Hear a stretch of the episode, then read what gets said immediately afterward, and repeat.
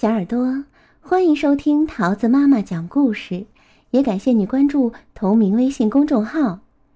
今天桃子要讲给你听的故事叫做《我用三十二个屁打败了睡魔怪》，作者是彭毅，由田雨绘图，接力出版社出版。啊！只要一做到那个噩梦。哦！我就会被吓醒啊！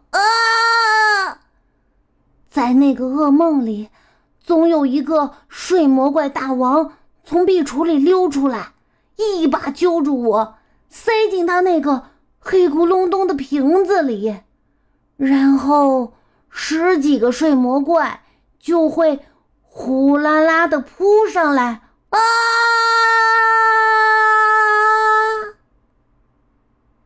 我快被这个噩梦折磨死了，只好去求妈妈。妈妈，今天晚上你能陪我睡吗？妹妹羞我说：“哈哈哈，哥哥，你都上一年级了，还要妈妈搂着睡？哼，没羞没羞。哎，可是我实在太害怕了呀。”没用，妈妈搂着我睡也没用，我又梦见了那群睡魔怪，而且要命的是，在噩梦里，妈妈跑得比我还要快。哎，要是我把壁橱的门顶住呢，那个睡魔怪大王说不定就出不来了。哈 哈，啊，可没用。他还会从别的地方溜出来。见我天天做噩梦，妈妈也着急了。妈妈问奶奶：“妈，你说我要不要领着孩子去看看病啊？”奶奶说：“哎，看啥看？这又不是病。他爸小时候睡觉也毛了，长大就好了。”啊。让我想想啊，他爸是上几年级时好的？哦，对了，是三年级。啊，三年级，那我还要做两年的噩梦？不行，大人靠不住，我要自己想办法从噩梦里逃出来。在噩梦里。我光脚逃得太慢，所以晚上睡觉时我穿上了一双球鞋。啊，这有用吗？不是，又怎么能知道？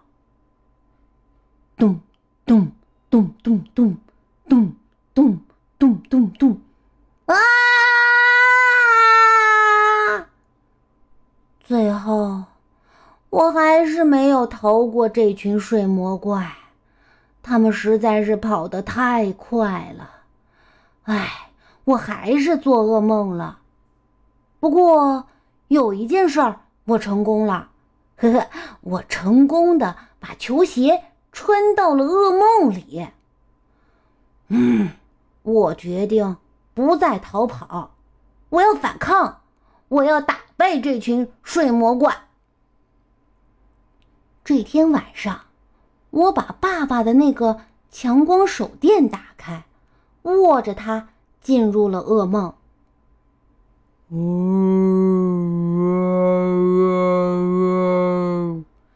水魔怪们来了，我举起手电朝他们照了过去。哇！我被晃瞎了！妈呀呀！我什么也看不见了！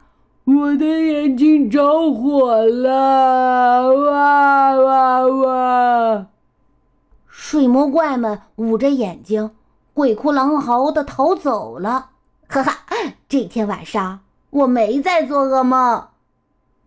这一下好了，我再也不会做噩梦了。第二天晚上，我继续开着手电睡觉。可是啊。啊！我万万没有想到，水魔怪们会以牙还牙。他们每个人都带来了一个强光手电，把我晃得都睁不开眼睛了。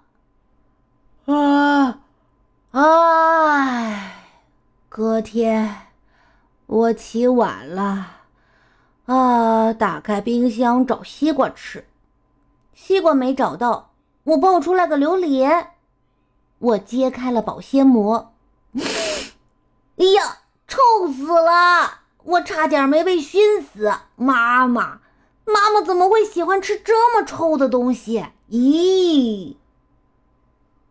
啊，好吧，我冒出来一个主意，就把这颗臭蛋送给那群睡魔怪吧。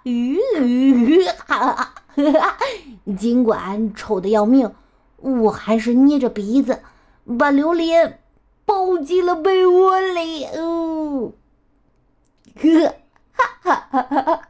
这天晚上，水魔怪们可被榴莲熏惨喽，呵，啊，太臭了，哇哇哇哇哇！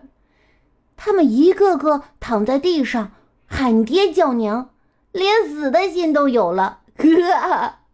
我又打赢了一仗。哦，不过这群睡魔怪的智商实在太高了。隔天晚上，他们来的时候，居然全戴上了口罩，还有防毒面具。我又被他们逮住，狠狠的做了个噩梦。啊！第二天是星期一。全班同学都冲我捏鼻子，唉，我不怪他们。抱着榴莲连睡了两个晚上，我能不臭吗？哎，你怎么会这么臭？噗噗缠着我问。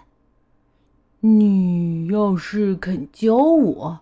我就教你一个放连珠屁的祖传秘籍。噗噗是我们班有名的放屁大王。连珠屁听起来就很厉害。吃晚饭的时候，我对妈妈说：“妈妈，我要吃炒黄豆。”妈妈奇怪的看着我。吃炒黄豆，你会咣咣咣的放屁的。我说，我就是要咣咣咣的放屁。妈妈拗不过我，只好给我炒了一碗黄豆。嘎嘣，嘎嘣，嘎嘣，吃了一肚子炒黄豆，我早早的钻进了被窝。真的，我都等不及了。我从来没有这么热切的盼望着自己。快点做噩梦！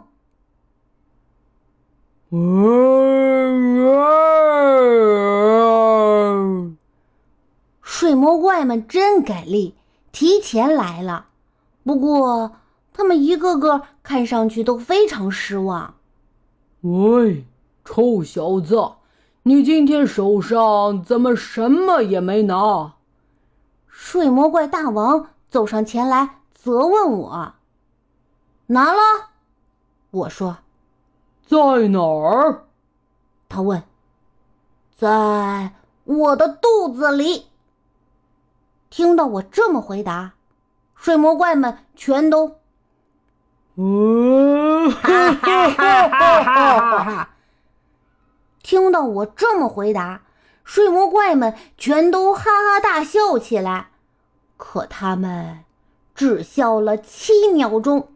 因为第八秒，咣咣咣咣咣咣咣咣咣咣咣咣咣咣咣咣，我连放了三十二个屁，这一下可把睡魔怪给吓坏了。嗯嗯嗯嗯嗯，我们走了。太可怕了，再也不要见了。嘿嘿，呃，不送。从那天起，我再也没有做过那个噩梦。一个星期过去了，又一个星期过去了。有一天。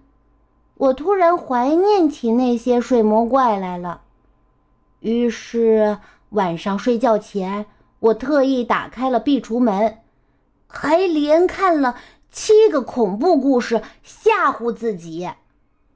可是，他们还会来吗？